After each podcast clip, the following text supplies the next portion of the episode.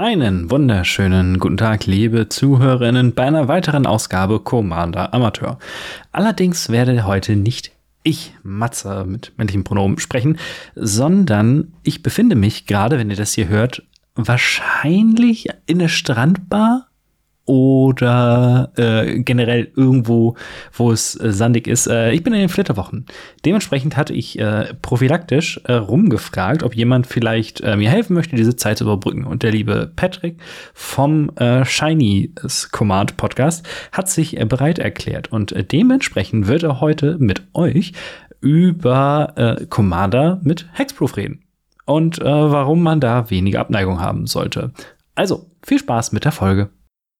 Commander Amateur wird präsentiert von podriders.de, das Podcast-Netzwerk.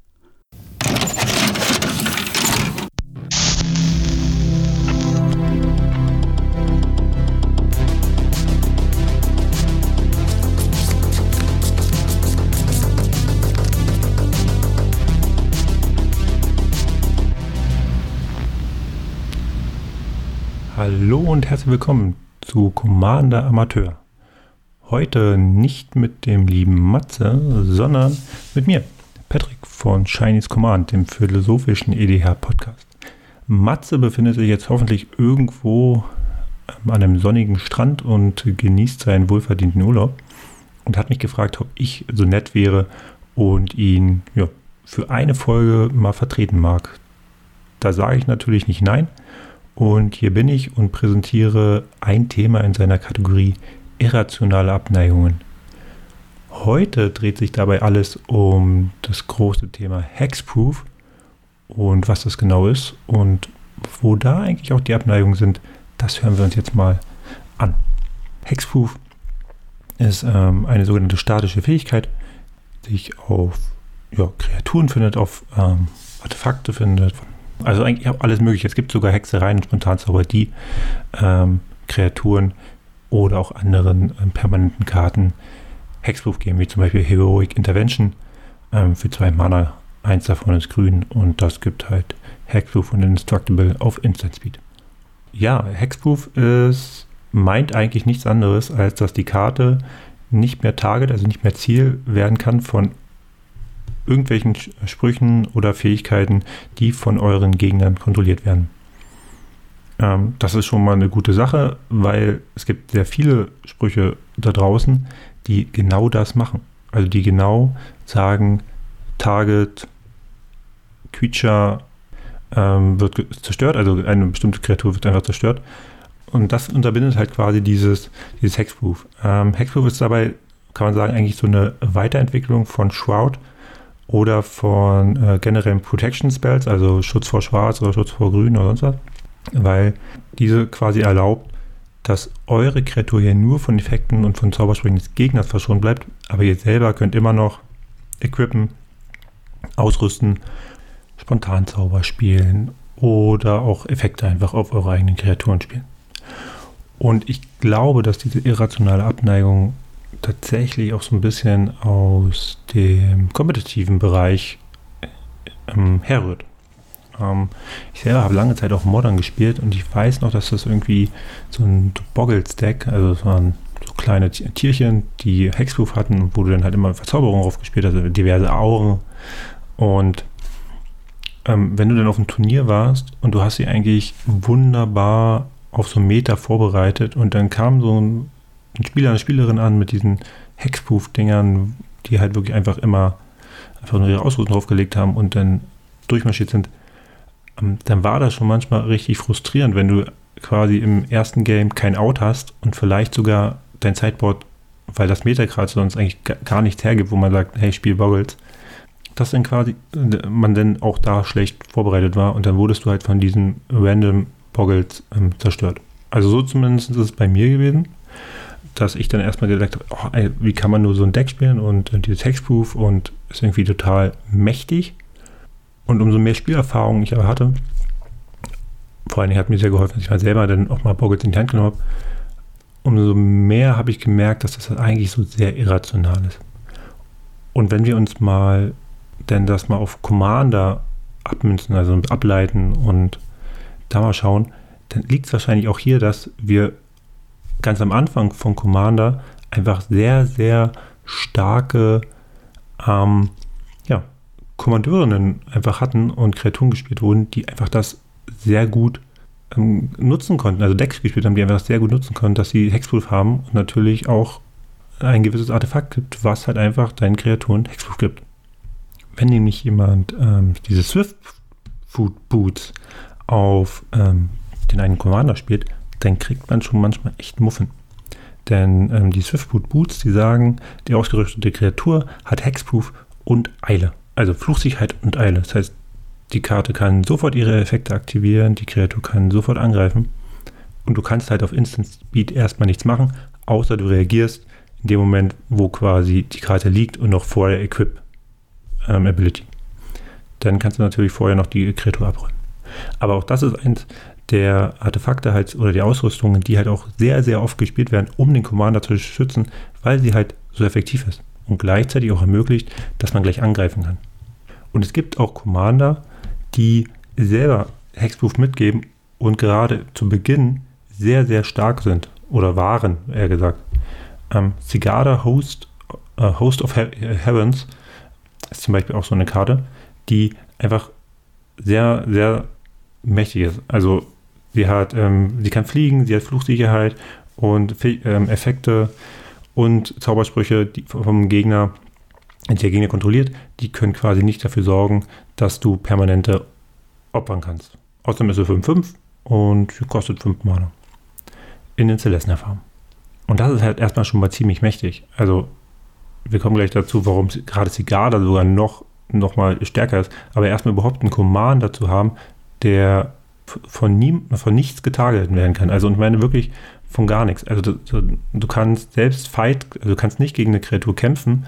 Also, die, die Fähigkeit Fight ähm, kannst du nicht einsetzen gegen eine Kreatur mit Fluchsicherheit. Das hat einfach was damit zu tun, dass Fluchsicherheit sagt, die Kreatur kann nicht getargetet werden. Und Fight sagt aber, wähle zwei spezifische Kreaturen aus und somit sagst du auch zum Beispiel, ich wähle ein Ziel. Und dieses Ziel kann in dem Moment halt nicht gegeben werden, löst sich also auf der Effekt, weil die Hexproof hat. Und somit kann die auch nicht, ähm, also ist auch kein, kein Effekt, also Hexproof ist auch kein Effekt, der dich irgendwie vor, vor Die-Effekten schützt, aber vor alles, was halt targetet, deswegen geht auch kein, kein Exile-Effekt, also kein ähm, schwerer zu Flugschaden, auch die kannst du nicht halt einfach auf eine Zigarre spielen, weil, ja, weil der Textproof hat. Und ein anderer Command, den ich auch sehr gerne gespielt habe, oder besser die ich auch sehr gerne gespielt habe, ist Naset, Enlightened Master. Auch eine Hexproof-Kreatur mit Erstschlag, 3-2 für drei farbloses, ein blaues, ein rotes und ein weißes. Und immer wenn die angegriffen hat, kannst du die obersten vier Karten deiner Bibliothek äh, exilen und bis zum Ende des Zuges kannst du all diese exilierten Karten spielen, ohne die Mana-Kosten ähm, zu bezahlen. Und das ist halt schon ziemlich cool, weil du natürlich dann auch locker in Extra Turns reingehst. Also ich hatte auch dein Deck, was dann halt mit Extra Turns und Planeswalkern gewonnen hat. Oder man kann es auch noch einen Ticken absurder machen, indem du halt einfach Sprüche drin hast, die eh dann sagen, irgendwie alles, was du auf der Hand hast, kostet nichts und dann ziehst du halt einen Haufen Karten. Das heißt, ähm, du benutzt halt Naset einfach nur, um da, quasi den ganzen Vorgang einmal zu starten. Und wenn du das dann gemacht hast, dann brauchst du sie eigentlich auch nicht mehr. Also da gibt es verschiedene Kombo-Sachen. Und das war gerade in Anfangszeiten, waren gerade diese beiden Karten, zumindest jetzt in, meinem, in meiner Bubble, also in meinem näheren Umfeld, waren diese beiden Karten halt einfach mega stark, weil die Leute halt erstmal gar nicht wussten, ja, was sollen sie da machen. Dabei gibt es tatsächlich einiges, was ihr machen könnt, um Kreaturen mit Hexproof oder generell Permanente mit Hexproof ähm, aus dem Weg zu räumen. Nummer eins ist natürlich ganz klar Mass Removal spielen. Ich merke das selber ganz oft, dass Personen zwar generell wenig Interaktion spielen, also gerade im, im Mid-Power-Bereich sind überraschendweise viele Decks unterwegs, die generell wenig Interaktion spielen, aber vor allen Dingen sind auch wenig Decks unterwegs, die Mass Removal spielen. Und ich halte mich da auch nicht immer hundertprozentig dran, aber meistens versuche ich wirklich, meine Decks so ein bis zwei Mass Removal unterzubringen, weil die halt einfach auch dafür sorgen, dass ich aus einer Position, wo ich jetzt gerade relativ weit hinten bin, schaffe mit einem Mass Removal ein Boardset zu kreieren, wo ich wieder nach vorne gehen kann. Das ist natürlich auch ähm, sage ich mal, für die Gegnerinnen manchmal ein bisschen ernüchternd, weil sie dann das Gefühl haben, okay, jetzt wird das ganze Spiel auf Null gefahren. Die Frage ist halt auch genau dann wieder, wann setze ich den Boardwipe ein? Setze ich ihn einfach nur ein, weil ich jetzt quasi einfach komplett alles runterfahren will, ohne dass ich danach selber wieder aufbaue. Das heißt, wir kommen dann in eine Runde, die sich einfach ewig zieht. Oder setze ich einen Maskenmodul ein, um aus einer hinteren Position nach vorne zu kommen. Also das ist auch immer, glaube ich, ganz, ganz wichtig. Wie setzt du den ein? Wenn ich das Spiel eh verloren habe, warum soll ich dann noch einen Mass einsetzen, um ein anderes Spiel zu versauen? Wenn ich aber die Möglichkeit habe, dadurch das Spiel nochmal an mich zu reißen, dann ist es immer sinnvoll, auch mal ein Mass zu spielen. Und deswegen, Leute, spielt vielleicht generell mehr Mass dann habt ihr auch eine gute Chance gegen Hexproof. Ist allerdings nicht die einzige Sache, die ihr machen könnt. Eine andere Möglichkeit ist nämlich, Sacrifice-Effekte zu spielen. Diese besagen dann, ähm, also die müssen aber auch wirklich besagen, dass ein bestimmter Spieler oder alle Spieler bitteschön Kreaturen opfern sollen. Wenn das passiert, dann kann auch einfach ein Hexproof-Effekt nicht abgewandt werden, weil Hexproof verhindert ja nur, dass die bestimmte Kreatur getargetet werden kann oder dass der permanente getargetet werden kann. Und das wird dann umgangen und dann müssen die äh, Kreaturen halt einfach geopfert werden und damit werdet ihr sie auch los. Das merke ich auch immer ganz äh, oft, dass es echt ja, eine gute Möglichkeit äh, ist, die ähm, Kreaturen der Gegner loszuwerden. Ähm, außer man spielt jetzt gerade gegen ein äh, Token-Deck, das ist dann immer ein bisschen, oder generell White-Strategien, das wird dann manchmal ein bisschen schwieriger. Aber meistens ist es tatsächlich so, dass du gerade mit Sacrifice-Effekten auch sehr gute Ergebnisse erzielst, weil die Leute gar nicht so gut darauf vorbereitet sind. Und allgemein ansonsten natürlich noch die Möglichkeit über Player Removal, also wenn man jetzt sagt, man hat, da ist jetzt gerade eine riesen Zigarra, die vielleicht sogar noch ausgerüstet ist und die wird im nächsten Zug, die ja auch noch Schutz davor hat, geopfert zu werden zum Beispiel. Und man will jetzt quasi im nächsten Zug wird mal ausgeschaltet, ja, dann müssen sich halt alle mal zusammentun und sagen, okay, dieser Spieler, diese Spielerin, die ist jetzt gerade eine große Gefahr. Wir haben alle nur Point Remove auf der Hand, wir können sie nicht anders einschränken. Dann machen wir ähm, Player Removal gleich Kreaturen Removal und nehmen sie aus dem Spiel. Alternative dazu natürlich einfach alles zu spielen, was sagt each Player. Ja, also auch Bounce-Effekte, die quasi alle betreffen oder ähm, Minus Minus. Ja, also es gibt ja auch Effekte, die sagen, hier alle Kreaturen erhalten minus x, minus x. Die helfen auch tatsächlich, gerade bei so Sachen. Wenn man jetzt Mono Black spielt, kann man zum Beispiel Mutilate spielen. Die sagt halt für jeden Sumpf minus, äh, minus x, minus x. Also minus 1, minus 1 für jeden Sumpf. Und ähm, ja, auch die funktionieren quasi halt dann wunderbar. Also generell alle globalen Effekte, die funktionieren eigentlich sehr gut gegen Hexproof-Kreaturen.